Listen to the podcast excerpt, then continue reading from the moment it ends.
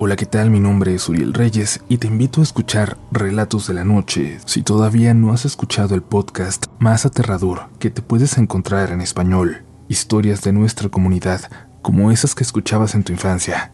Experiencias que suceden en calles como la tuya, en casas como esa en la que vives. Historias de las que tú podrías ser protagonista. Te esperamos en Relatos de la Noche. ¿De dónde proviene toda la maldad que ocurre en el mundo? ¿Los monstruos nacen o se hacen? ¿Hay algo que detone o prevenga esa maldad? Soy Jessica Borja y te invito a escuchar Los monstruos no viven bajo tu cama, un podcast presentado por el programa Sound Up que investiga el origen de la violencia en mi país, tomando como punto de partida tres casos paradigmáticos que estremecieron a México en los últimos años. Escúchalo gratis en Spotify.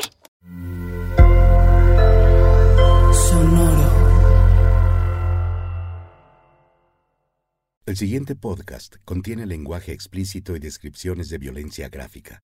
No es recomendable para menores de 16 años sin supervisión de un adulto. No se recomienda escuchar mientras se opera un vehículo automotor. Para una experiencia óptima, se recomienda el uso de audífonos.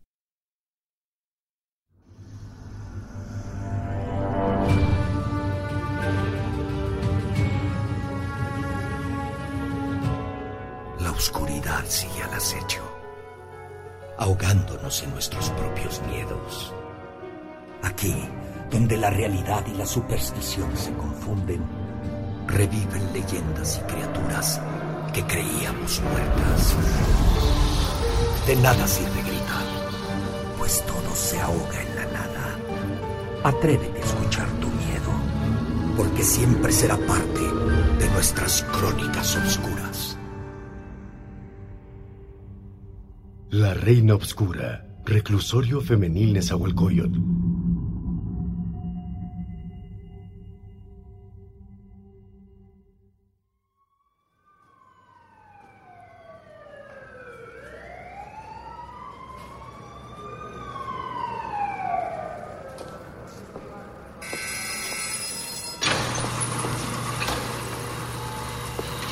Ay, qué bueno que llega, doctor Farca.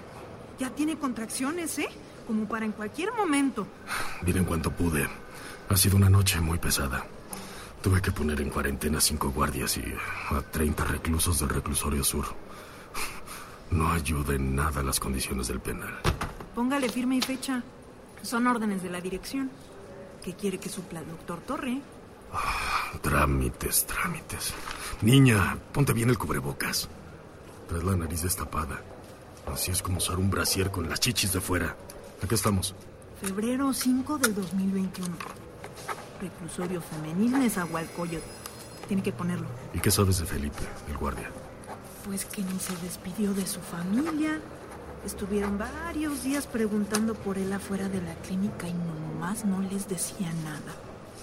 Hasta que como al cuarto día salió un enfermero y le entregó a su mujer una caja con sus cenizas. Disculpe, lo sentimos mucho. Podrá creer. Terrible. Lo siento mucho. Y si tú sigues así, ¿quién va a ir por tus cenizas? Hay que cuidarse. Pero bueno, ya está esto. Ahora ábreme. ¿Quién me lleva? ¡Ramiro! Lleva al doctor con Yola a la enfermería. ¡De volada! ¡Porfa! Acompáñeme, doctor.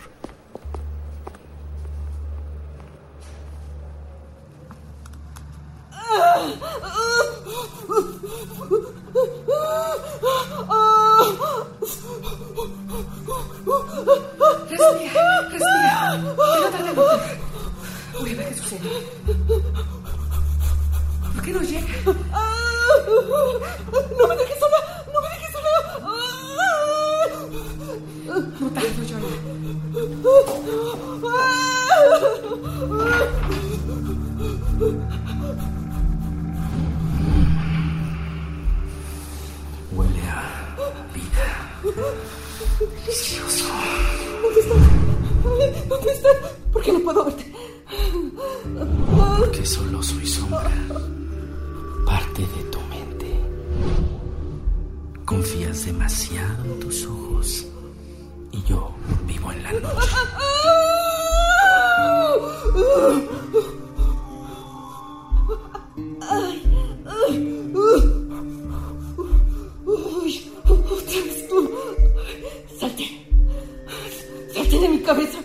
¡Vete!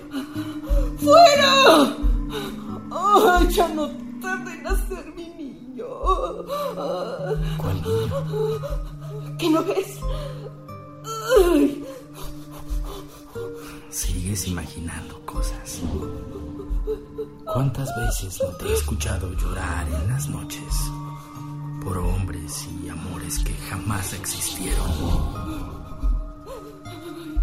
¡Ay, ya vete, te lo suplico! ¡Déjanos en paz! Desealo. Desea que me vaya y me iré. No puedes. Yo soy tú. Soy parte de tu mente enferma. Has deseado tanto un hijo que tu imaginación te trajo aquí. Soy la voz del hombre que nunca te amó. Soy tu padrastro que jamás te violó. Solo lo deseabas porque eres sucia. Promiscua. Tú mataste a tu nuevo padre porque no era tuyo, sino de tu madre. Porque nunca te han querido. No. Quieres a alguien que te cuide. Egoísta. Mira mi vientre. Eso solo lo ves tú. Loca. Tus ojos te engañan. Yo solo veo que estás gorda, deforme. ¡Ay, ya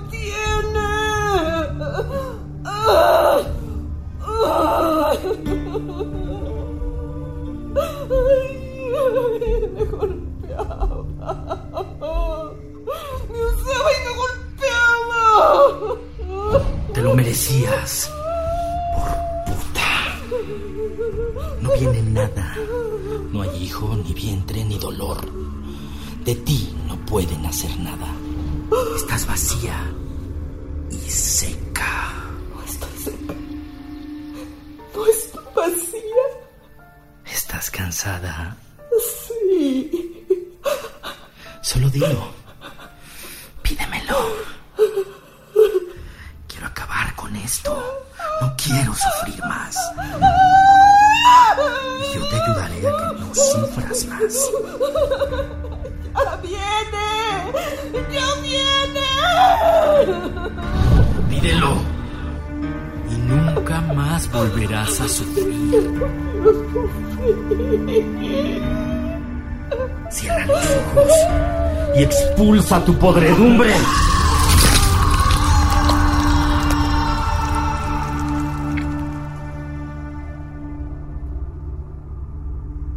Ese grito fue desgarrador. El doctor Farca, Ramiro y yo lo escuchamos desde las esclusas y corrimos para ver lo que pasaba. Al llegar, Yolanda estaba inconsciente, rodeada de un charco de sangre y líquido viscoso. Ella estaba completamente dilatada, pero no había rastros del bebé, como si nunca hubiera existido. Dios mío, ¿qué pasó aquí? Ahorita vengo, voy a cerrar las esclusas. Eso había sido obra de Luca. Uno de ellos. Un adolescente cruel que le gustaba jugar con la mente de las reclusas. Se divertía torturándolas. Se movía tan rápido en la noche que no lo alcanzabas a ver. Era como si una sombra te hablara. Le había arrancado el hijo a Yolanda desde las propias entrañas. Y solo para cumplir un capricho inútil de su hermana gemela.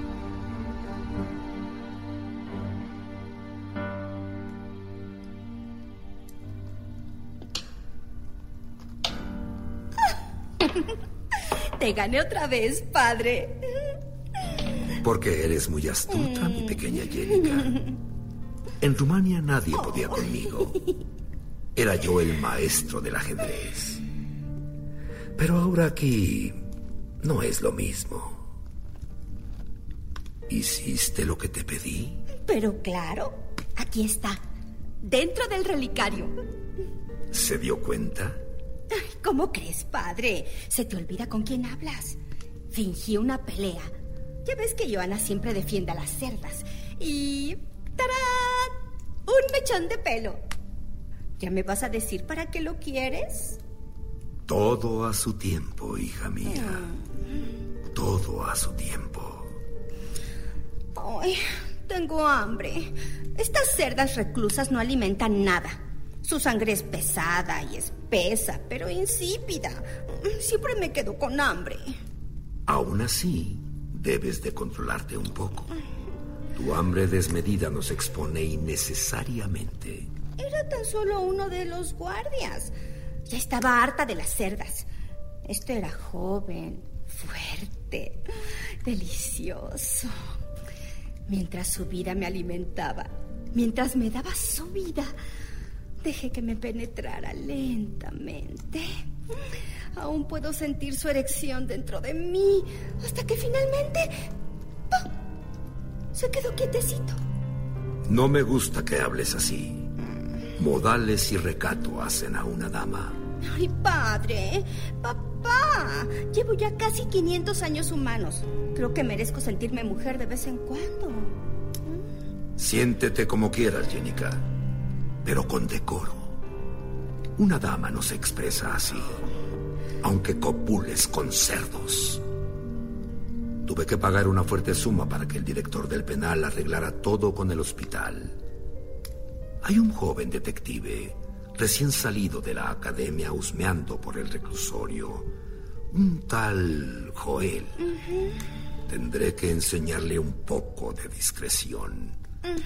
No me gusta exponernos y cuanto menos sepan de nosotros, mejor. Está bien, no discutamos.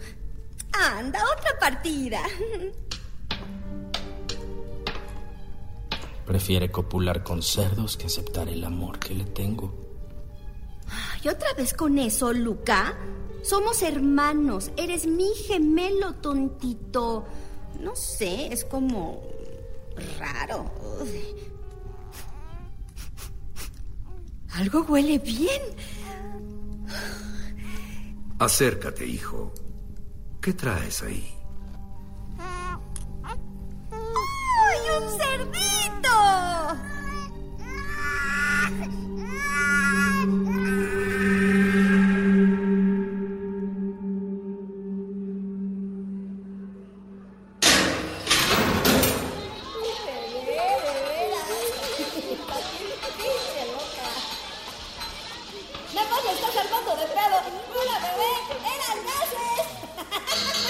Ya, párenle. ¿Vas a estar bien, Yola?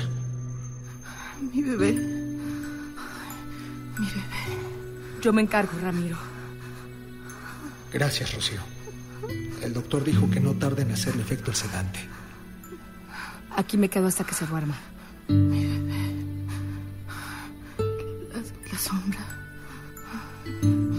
Duerme, Yola. Descansa. Aquí estás a salvo.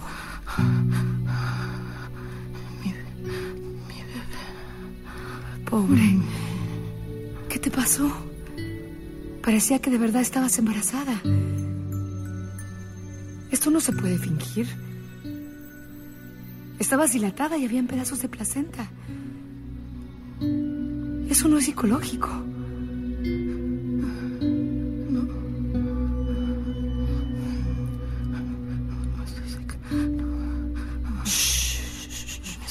Duerme. Duerme.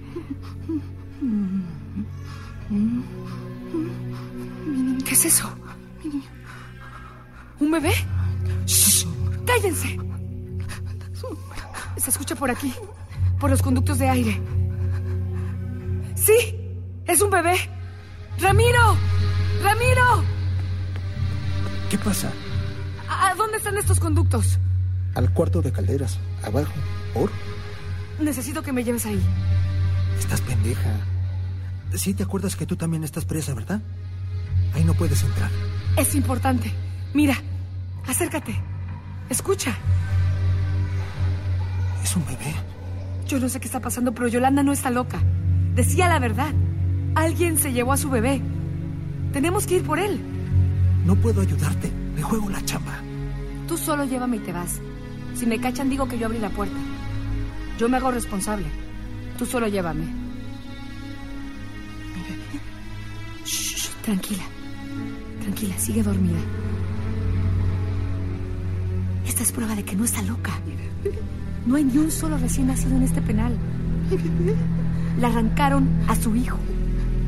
Imagina que fuera el tuyo, Ramiro. Tengo que ir por él. Yo solo te llevo y ya es pedo tuyo. Si te cachan, yo no sé nada, ¿de acuerdo? De acuerdo. Lo que estaba sucediendo era absurdo. Yolanda estaba drogada y su bebé lloraba por los ductos del penal. Bajamos a un sótano gigantesco debajo del edificio principal. La puerta estaba trabada, así que tomé un fierro que estaba en el suelo y lo usé de palanca para abrirla. Logré abrirla, pero me corté la mano con el fierro. Estaba muy oscuro, pero se alcanzaba a ver una caldera gigantesca y varias bombas que tronaban, como si no quisieran seguir más. Mija, hasta aquí llego. Si te agarran, yo no sé nada. No te preocupes. Y gracias. La luz del fuego de la caldera se colaba en la oscuridad por entre las rendijas de la maquinaria. El bebé ya casi no se escuchaba, como si hubiera desaparecido. Caminé hasta lo más interno del cuarto, donde todo estaba oscuro. Mis ojos fueron adaptándose poco a poco. Y pude ver más. Mi mano no paraba de sangrar. Y ahí comencé a escucharlo de nuevo, junto con música de piano. Seguí los sonidos hasta el fondo del cuarto. Un símbolo extraño estaba grabado sobre una puerta de piedra. Era una luna negra, en cuarto creciente, con una cruz invertida por debajo. Detrás de la puerta se escuchaba claramente la música, voces y el llanto del bebé. Ahí estaba. Era real. Traté de abrirla, pero parecía imposible hacerlo. No tenía cerradura o manija, solo el símbolo. Busqué y busqué sin encontrar cómo abrirla. La oscuridad no ayudaba, pero claramente se escuchaban voces detrás. Entonces, decidí empujar la puerta para ver si así se abría. Pero en el momento en que mi mano, que todavía sangraba, tocó el símbolo, se escuchó como si un mecanismo se activara. Y la puerta finalmente se abrió. Empujé suavemente la puerta un poco más, sin hacer ruido. Y ahí estaban. Todos. Fue la primera vez que los vi. El salón tenía una gran chimenea encendida que contrastaba con la oscuridad de donde yo estaba. Todo estaba decorado con un gusto exquisito. Muebles antiguos, candelabros de plata y cantidad de cuadros colgados en las paredes. Podría haber jurado que eran obras maestras. Pero ¿qué voy a saber yo? Una simple reclusa de eso.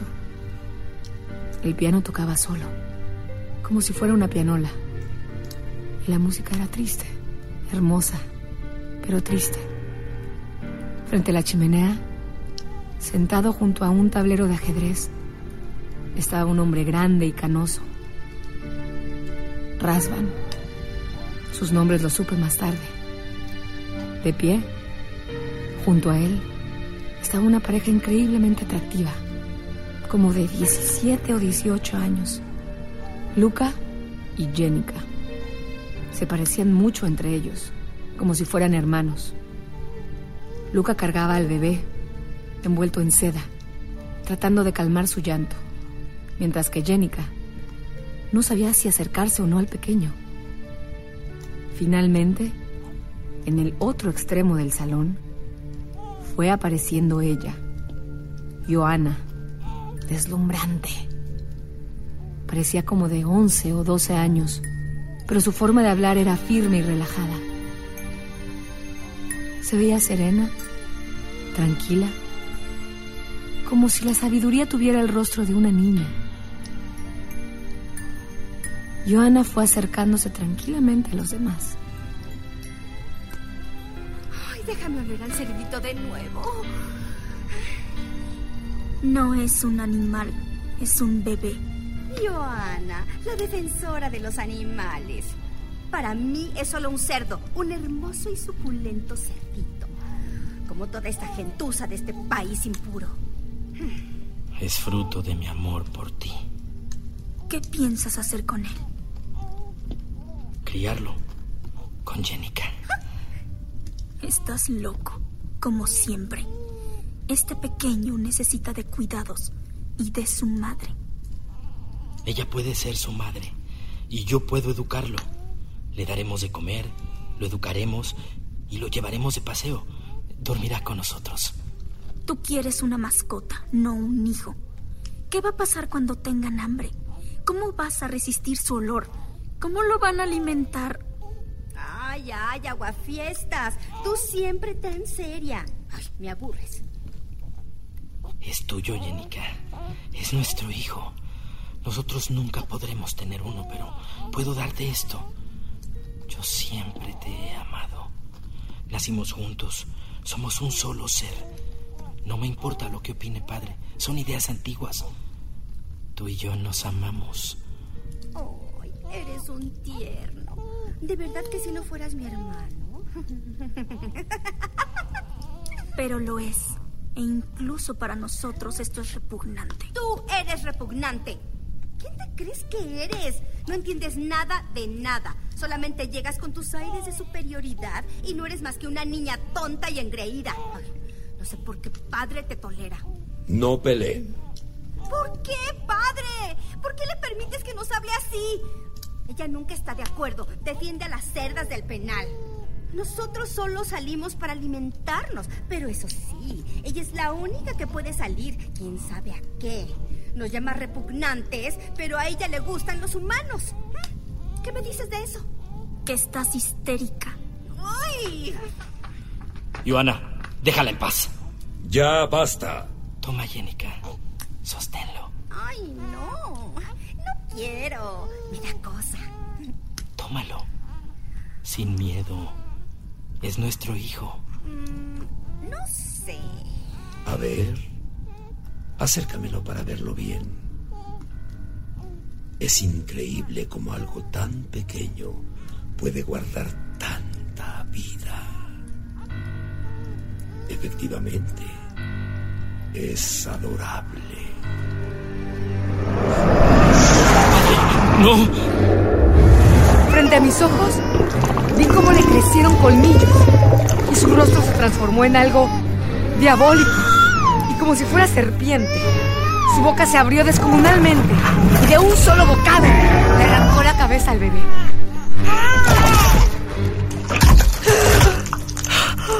No pude contener mi reacción.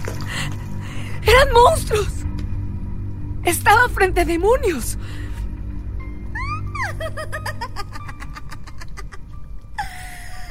Ay, papá se comió el cerdito, papá se comió el cerdito.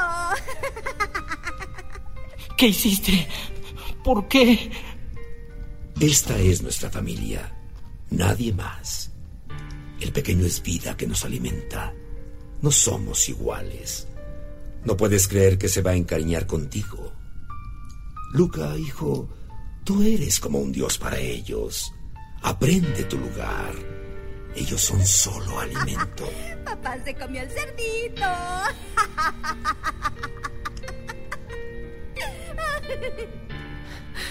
No podía hablar del miedo. Mientras la gemela bailaba y cantaba en burla, Luca desapareció como si fuera una sombra. Y Rasvan regresó tranquilamente a su tablero de ajedrez. Yo traté de no hacer ruido y alejarme sin que me vieran. Pero cuando estaba a punto de entrecerrar la puerta, me di cuenta que alguien me observaba. Joana me miraba fijamente. Lentamente se llevó la mano a la boca y me hizo una señal de silencio. Y dibujando una sonrisa malévola, simplemente me guiñó el ojo en complicidad. Salí corriendo. Corrí. Corrí como si mi vida dependiera de ello. Y así fue.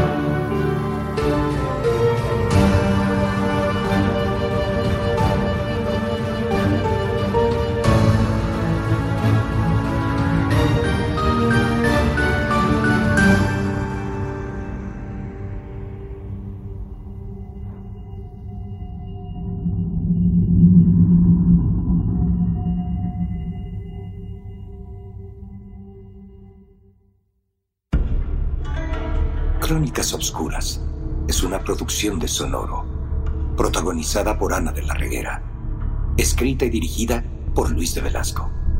Descubre la historia de la Reina Obscura escuchando la temporada completa. Comenta y comparte este podcast con los más valientes que conozcas, usando hashtag Crónicas Obscuras.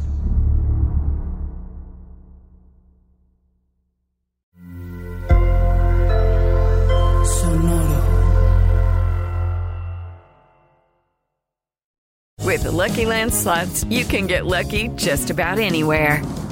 This is your captain speaking. Uh, we've got clear runway and the weather's fine, but we're just going to circle up here a while and uh, get lucky. No, no, nothing like that. It's just these cash prizes add up quick. So I suggest you sit back, keep your tray table upright, and start getting lucky. Play for free at LuckyLandSlots.com. Are you feeling lucky? No purchase necessary. Void where prohibited by law. 18 plus terms and conditions apply. See website for details. ¿De dónde proviene toda la maldad que ocurre en el mundo? ¿Los monstruos nacen o se hacen? ¿Hay algo que detone o prevenga esa maldad? Soy Jessica Borja y te invito a escuchar Los monstruos no viven bajo tu cama, un podcast presentado por el programa Sound Up que investiga el origen de la violencia en mi país, tomando como punto de partida tres casos paradigmáticos que estremecieron a México en los últimos años. Escúchalo gratis en Spotify.